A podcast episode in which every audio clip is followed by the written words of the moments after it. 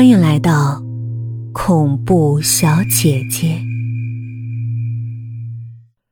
这天，小林和莫路依萍又在聊天室相遇了。聊天室里除了他俩，还有一个游客七五四六零七，又是他。小林的生日是六月七日。因此，他记得这个名字。难道这个人两次进来，机器给他的编号碰巧都是七五四六零七？或者，这名字不是机器胡乱给的？他就是用的这个名字注册的。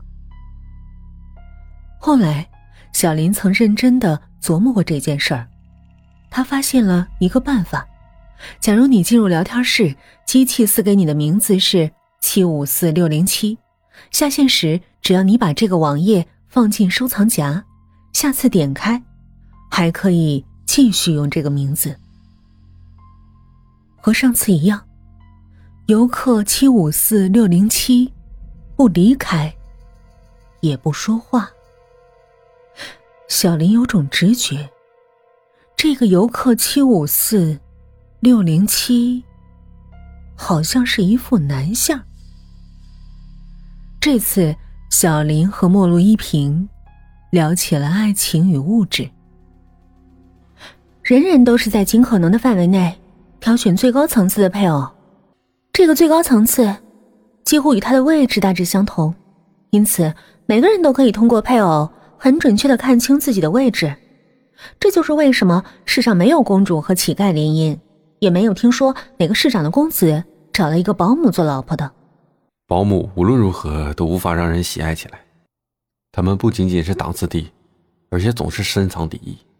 我们中国人总是过于含蓄，比如妓女不叫妓女，叫小姐；仆人不叫仆人，叫保姆，这就造成一些问题。比如保姆不知道自己是仆人，总是摆不正自己的位置，总觉得委屈，总觉着不满足，总觉着受了侮辱。莫露一平好半天不说话。你在干什么？啊，我在看。你怎么不说话？我没雇过保姆，没有这方面的心得。等你以后雇了保姆，可以从我这里取经，我会教你一些如何管理保姆的经验。跟保姆相处，每时每刻都在周旋，在斗争。这时候，游客七五四六零七突然说话了。他对小林说：“他就是保姆。”聊天室里总共就三个人，游客七五四六零七在对小林说话，剩下的只有陌路依萍了。他正愣着，陌路依萍已经对游客七五四六零七说话了：“你是谁？”游客七五四六零七没有回答。就下线了，消失了。空荡荡的聊天室里，只剩下了小林和陌路依萍两个人，还有一个巨大的秘密。我是保姆。小林在屏幕上打了个大大的问号。你不相信？在国外。还是在国内，一些本来很优秀的女人跑到国外去，为了站稳脚跟，常常给孤寡老人当保姆。小林想，也许这个莫路依萍刚刚从国外回来。我从来没有出过国。小林一下子不知道该说什么了。你是不是不愿意和我聊了？我只是感觉有点奇怪，刚才那个游客。七五四六零七，怎么知道你是保姆？你不知道我是谁，也不知道他是谁，而我知道你是谁，却不知道他是谁。他知道我是谁，也知道你是谁。事情有这么复杂？那你说我是谁？你是小林。小林当时就傻了。这么多天，他一直在跟一个熟识的人聊天而他浑然不知，这是多么尴尬的事儿啊！小林颤颤的用键盘问：“那你是谁？”“我是田青青。”“我不认识你啊，你怎么知道我是小林？”“你的名字就是小林啊。”虚虚实实，真真假假，小林糊涂了。接着，他岔开了话题：“你有思想，有见识，怎么不找一个更体面的工作呢？”如果我告诉你原因，你会害怕的。为什么？我们今天说的太多了，下吧。李梅的工作。还是无可挑剔，孩子每天晚上还是哭闹不止，小林和曼丽都瘦了一圈又有人介绍偏方，生栀子、葱白、面条一起碾成粉末，用唾沫调成黏糊状，敷在小儿腕内关节穴位。小林和曼丽也照做了，几天过去，不管用。这天夜里。曼丽在床上小声对小林说：“李梅，肯定虐待咱们孩子了。”“不可能。”“那孩子为什么这么反常？”“可能是得了什么病。”“他没来的时候，咱孩子怎么不得病？我担心。要不让他走吧？”“人家千里迢迢来的，也没犯什么错误，怎么好让人家走呢？观察观察再说吧。”孩子的哭声，在寂静的夜里极其刺耳。工人房里一片漆黑，李梅好像在睡着。曼丽对他说过，孩子半夜哭不用他管。终于，曼丽把孩子哄睡了。小林也很疲惫，他被子一拉要睡，曼丽又小声说。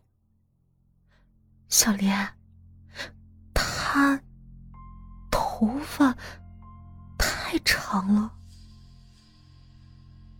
也许是四周太黑了，这句话让小林抖了一下。李梅的头发总是低低的挡在额前，很难看清她的眼睛。头发长怎么了？哦，我我只是说说。第二天，小林和曼丽都没有上班，在家里观察孩子。高可祥情绪很好，早晨吃了很多，然后在地板上爬来爬去。小林和曼丽陪他玩了一天，积木、画册、玩具、布娃娃扔了满地。天黑后，小林和曼丽睡不着，一直在等着孩子像往常那样在梦中惊醒。然后大哭大叫，可是今夜他竟没有哭，睡得很安静。过了午夜，曼丽突然小声对小林说：“哎，你说怪不怪？”“你别疑神疑鬼的好不好？这房子都让你弄出鬼气了。”“我想上厕所。”“你去呗。”我不敢。从他们的卧室到卫生间，要路过工人房。李梅待在那里。李梅平时很少开灯，干完活就静悄悄的走进去，摸黑脱衣躺下，因此她的门缝里总是黑乎乎的，不见一丝光亮。也没有一点动静。怕什么呀？我也说不清。那怎么办？你跟我去呗。哎呀，你怎么这么夸张？你跟我去嘛。小林只好披上外衣。走吧。他轻轻打开卧室门，和曼丽蹑手蹑脚的走向厕所。他一边走。一边瞟了一眼李梅的房间，那里面死寂无声。曼丽刚要推开卫生间的门，突然，那扇门自己开了。曼丽惊叫一声，小林也吓了一哆嗦。借着月光，他们看见李梅穿得整整齐齐的站在卫生间的门里。你干什么？曼丽惊魂未定的问。我接手。曼丽长长吐了一口气，闪身让他走出去，然后回头深深看了小林一眼。你去呀。曼丽想了想，走了进去。小林回头看，李梅不见了，她已经静悄悄的回到了她自己的房间。小林站在黑暗中等待曼丽。很快，曼丽就出来了。她快步走回卧室，躺在床上，心还在猛烈的跳着。小林甚至觉得，李梅那个房子都能听见曼丽的心跳声。他一直不说话，小林轻抚他的心口：“你说，李梅的头发是不是？”长了。这句话再次让小林哆嗦了一下。曼丽似乎对李梅越来越刻薄了。她很少和李梅说话，偶尔说一句也是刺刺的，有时候还指桑骂槐，一听就是针对李梅的。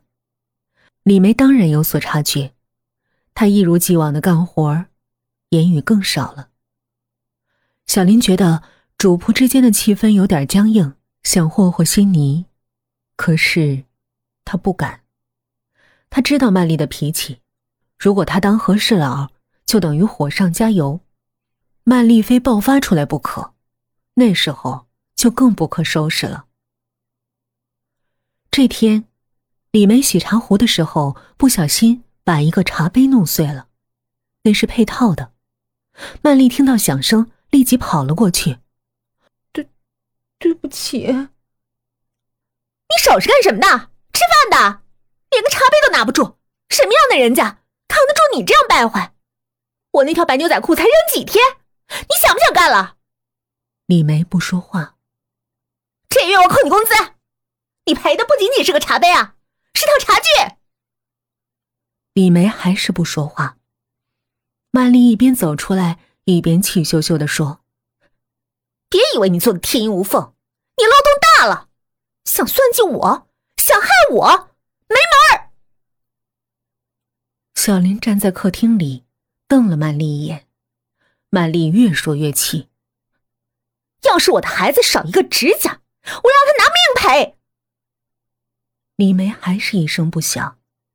小林低声对曼丽说：“你说话太难听了。”想听好话，想听好话就别干这个。小林一把把曼丽推回卧室，曼丽尖叫起来：“你推我干什么？这是我的家，我还用躲着谁吗？”这顿晚饭，李梅一直没抬头。